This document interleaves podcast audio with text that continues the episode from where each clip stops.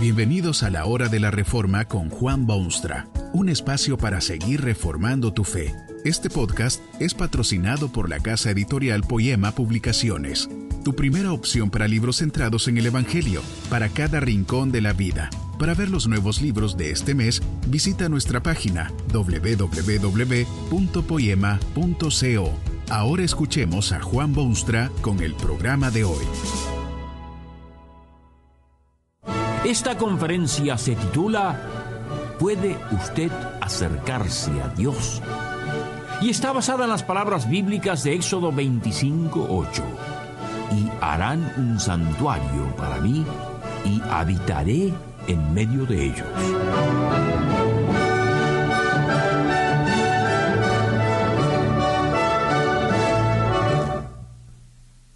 ¿Puede el hombre, puede usted estrechar las manos y alcanzar a Dios. ¿Será posible para el ser humano establecer contacto con el ser divino como se pone uno en contacto hoy en día por teléfono? ¿Puede el hombre moderno acercarse a Dios? La pregunta es fascinante, por cierto, porque trae a la memoria los fantásticos esfuerzos del hombre por demostrar que sí le es posible acercarse a Dios. Se han hecho tales intentos por medio de ritos exóticos y prácticas estrafalarias y ceremonias enloquecidas. Una gran parte de los esfuerzos subconscientes del hombre están dirigidos hacia esa meta de poder acercarse a Dios no solo en civilizaciones paganas, sino en las más modernas inclusive. Tal vez usted mismo se ha convencido de que puede, efectivamente, acercarse a Dios, hablarle, casi tocarlo, estrechar su mano, caminar con Él por el valle de la vida. Sería bueno que levantase los ojos y mirase a ese Dios que lo acompaña directamente en los ojos, porque si es usted quien se ha acercado puede estar seguro que no es el Dios verdadero. El hombre no puede acercarse a Dios, le es imposible, le repugna el mero pensamiento de tal cosa, prefiere cualquier cosa menos acercarse a Dios, y si quisiera hacerlo, le resultaría imposible. Es imposible para usted acercarse a Dios por una muy simple razón ha sido afectado negativamente por el pecado humano. Las acciones del hombre, desde el primero hasta el actual, le impiden a usted acercarse a Dios. Usted sabe seguramente que Dios hizo este mundo y todo lo que en él existe. Lo hizo de tal modo que pudiese tener íntima comunión con el mundo. La Biblia dice que Dios se paseaba por su mundo en el fresco de la tarde. Este mundo era su templo, su lugar predilecto de residencia, era su finca, su huerto de deleites inefables. El hombre, inclusive. Hecho a la imagen de su creador, aquel hombre vivía cómodo y tranquilo ante la presencia benévola de su Dios. Era un verdadero idilio. Cuando estalló la bomba del pecado, no solo se cubrió el mundo entero de negrura y de ruina, sino que esa bomba ahuyentó también al Dios de bondad como huye un pajarito ante el vuelo de un gavilán. Dios no puede estarse en la presencia del pecado, humano o de cualquier otra clase. Por tal razón es imposible para usted acercarse a Dios Dios le huye y Dios puede correr millones de veces más rápido que usted. Pero en su gracia infinita, Dios sí prometió ya a los primeros hombres que en su providencia remediaría esa desgracia humana. Prometió enviar un Salvador. El problema con este plan redentor y estimulante es que demandaría tiempo, meses y años y hasta siglos quizá. ¿Qué hacer mientras tanto? Bueno, como excelente maestro que es, Dios dispuso hacer algo que presagiase lo porvenir, que empezase por lo menos a enseñar a la gente algo de sus planes estupendos. Así fue que Dios ordenó a su siervo Moisés en el Antiguo Testamento a que se construyese un tabernáculo. Moisés recibió instrucciones detalladas y específicas de la construcción y uso de aquel tabernáculo, tal o cual medida y tal tipo de madera y esta forma y aquella otra dimensión. Todo especificado por Dios. Y esto es lo que dice a Moisés. Harán un santuario para mí y habitaré en medio de ellos. Usted ve aquí la solución a la quemante pregunta del comienzo. ¿Puede el hombre acercarse a Dios? La respuesta es un no categórico, inconfundible, pero no debe quedarse en eso la respuesta, porque lo que el hombre no puede hacerlo, lo ha hecho el Dios soberano. El hombre no puede acercarse a Dios, y por eso Dios se ha acercado al hombre. Aquel tabernáculo que Dios mandó construir ha sido objeto de miles y miles de estudios y muchísimos más comentarios.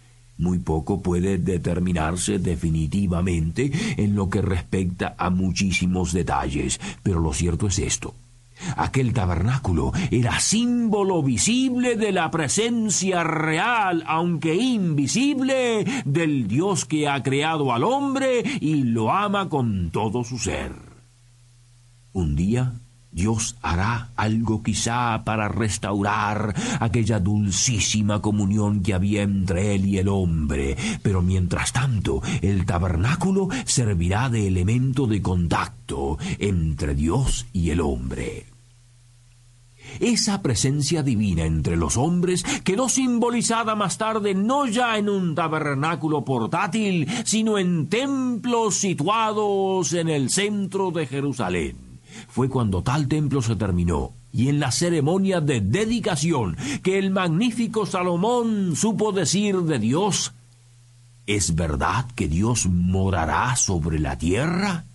He aquí que los cielos, los cielos de los cielos no te pueden contener, cuanto menos esta casa que yo te he edificado. Y sin embargo, Dios se dignó habitar junto al hombre por medio de aquel tabernáculo y en medio de su templo. Dios se acercó al hombre para que el hombre pudiese acercarse a él. Resulta sumamente interesante observar que en el Nuevo Testamento se habla muchísimo de aquel tabernáculo antiguo que simbolizaba la presencia de Dios. Pero ya no es una tienda o cajón cubierto de púrpura, no es tampoco ya cosa de templo de imágenes doradas y cortinas aterciopeladas. Usted puede ver todo esto en la carta a los hebreos, donde el escritor dice de Jesucristo que es el más amplio y más perfecto tabernáculo, no hecho de manos. ¿Oyó usted bien? Jesucristo es el más perfecto tabernáculo. Él es quien representa ahora a Dios, es Él quien representa a Dios en el mundo y es Él quien trae al mundo la comunión de su Dios. Allí está el apóstol Juan, por ejemplo, que habla de la venida casi increíble del Hijo de Dios, de Dios mismo. Dice de él en su Evangelio que aquel verbo fue hecho carne y habitó entre nosotros. Lo curioso del caso es que ese vocablo habitó no es tan solo del verbo habitar, sino más bien es un vocablo que deriva su significado de la palabra tabernáculo. Es como si quisiese decir el escritor que el Hijo de Dios vino al mundo e hizo de tabernáculo entre los hombres, el nuevo tabernáculo. Hubo otro caso curioso en esto del tabernáculo. Entre la corte donde podían poner pie los ciudadanos comunes y el lugar santísimo donde Dios hacía su residencia simbólica había un velo, una gruesa cortina que separaba al hombre de Dios. Pero cuando Jesucristo se estremeció en la cruz del Gólgota y dio el Espíritu, dicen los evangelios literalmente, y he aquí el velo del templo se rasgó en dos de arriba abajo. A raíz de aquel sacrificio inigualable en la cruz, Jesucristo destruyó para siempre el último velo que separaba al hombre de su creador y al creador de su criatura. Luego de una amplia discusión del tema del tabernáculo en la carta a los hebreos, dice el escritor bíblico, Así que, hermanos, teniendo libertad para entrar en el lugar santísimo por la sangre de Jesucristo, acerquémonos con corazón sincero, en plena certidumbre de fe. Dios se ha acercado al hombre y por eso puede ahora el hombre acercarse a Dios. Mire usted si esto restablece nuevamente aquella dulce comunión que existía en el paraíso entre Dios y el hombre, que el apóstol Juan, al contemplar su futuro eterno, puede decir estas bellas palabras.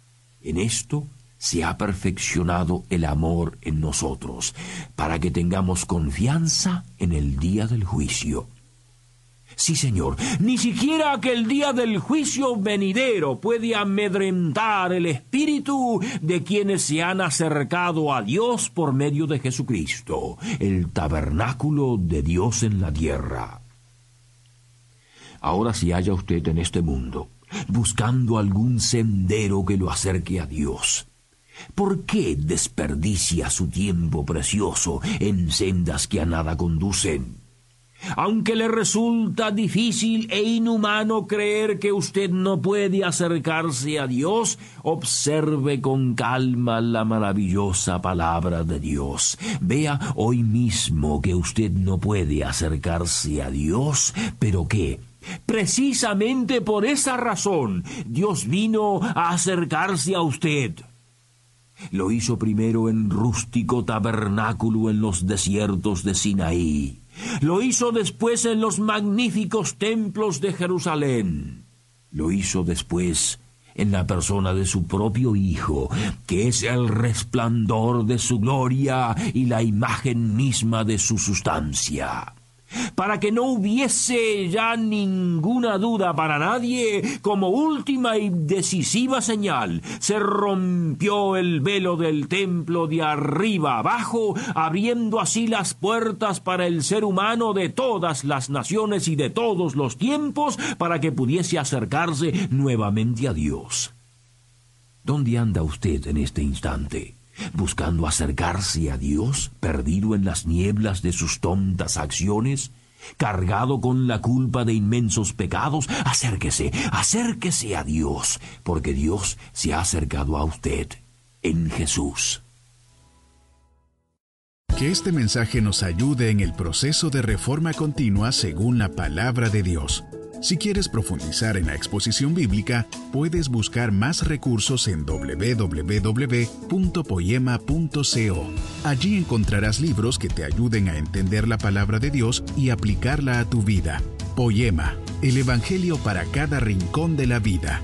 Nos vemos en el próximo episodio de La Hora de la Reforma con Juan Bonstra.